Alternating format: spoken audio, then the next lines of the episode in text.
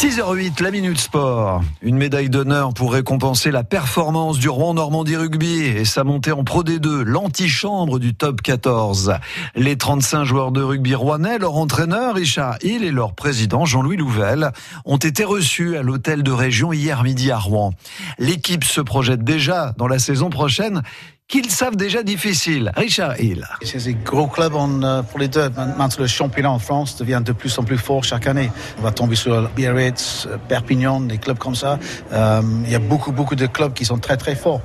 Les joueurs doivent être habitués à jouer à ce niveau. Donc, ça va être un peu un choc au début de la saison parce que la plupart des joueuses n'ont jamais joué à ce niveau. Donc, c'est normal. Les, les 5, 6 premiers matchs, les deux premiers blocs vont être compliqués, je pense.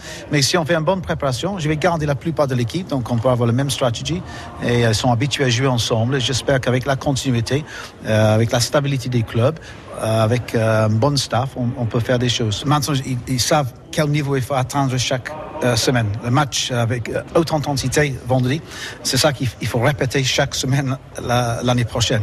C'est vrai que cette année, on avait un match difficile, ensuite deux, trois matchs faciles. On a, on a battu des équipes avec 40, 50, 60 points ça ne va pas arriver l'année prochaine. chaque euh, semaine, il faut bien préparer, prêt pour le combat.